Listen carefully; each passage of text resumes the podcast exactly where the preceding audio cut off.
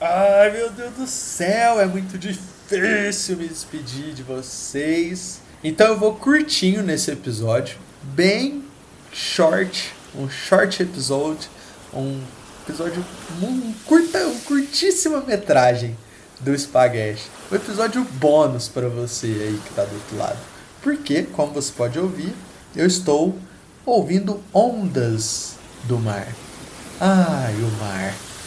E aí sim, eu posso ficar tranquilo aqui, sabendo que vocês estão consumindo o, o espaguete. E, peraí, deixa só eu comer um camarão aqui, tomar uma água de coco e já volto para falar com vocês.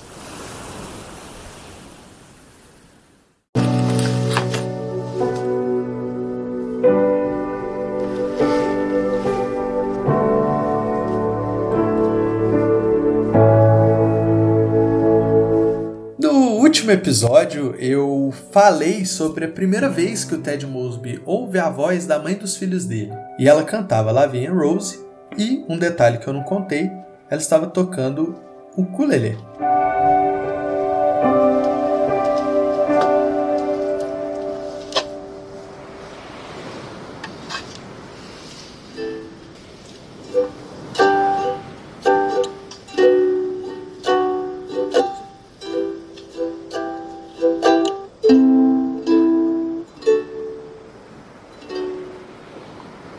Eu não me aprofundei nessa cena, mas a ideia é falar um pouco sobre ela, falar um pouco sobre o acontecimento.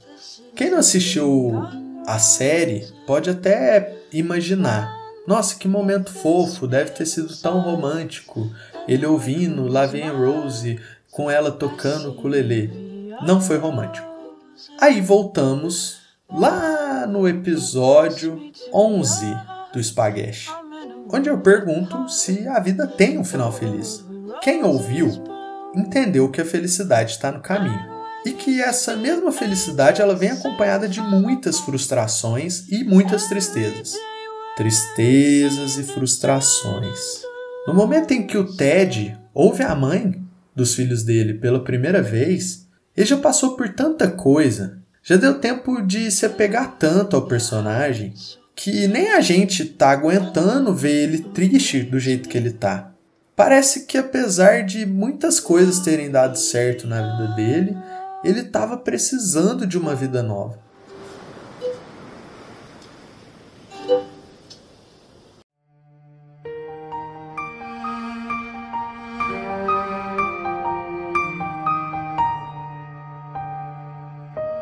Seus planos já eram de se mudar de cidade, porque ele não aguentava mais aquilo, ele não aguentava mais viver tudo aquilo e ele relacionou isso com a cidade que ele estava morando.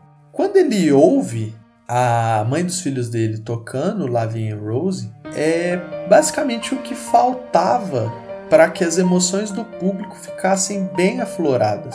É a cereja do bolo de frustrações que faltava para completar aquele arco a fotografia da cena coloca os dois bem distantes, mesmo estando muito próximos. Tem um pilar no meio, os dois estão escorados no mesmo pilar, como se tivessem a pouco de se apoiar um no outro, mas não podem porque tem alguma coisa impedindo. E ao mesmo tempo, apesar de não termos acompanhado a trajetória da mãe da mesma forma que a gente acompanhou a do Ted, a gente consegue entender que ela está extremamente triste também. Com pouquíssimos diálogos da, da mãe dos, dos filhos do Ted, é, a gente consegue entender que ela está passando por, por um momento muito difícil.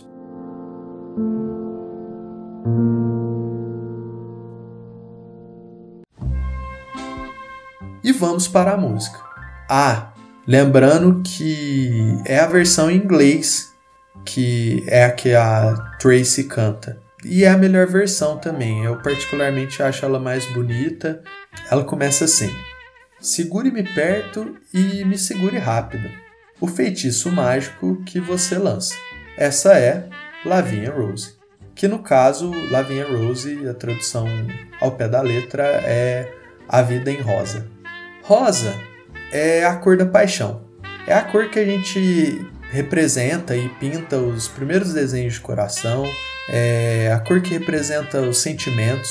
É uma cor suave, leve, tem um charme e caiu muito, muito bem para a situação atual.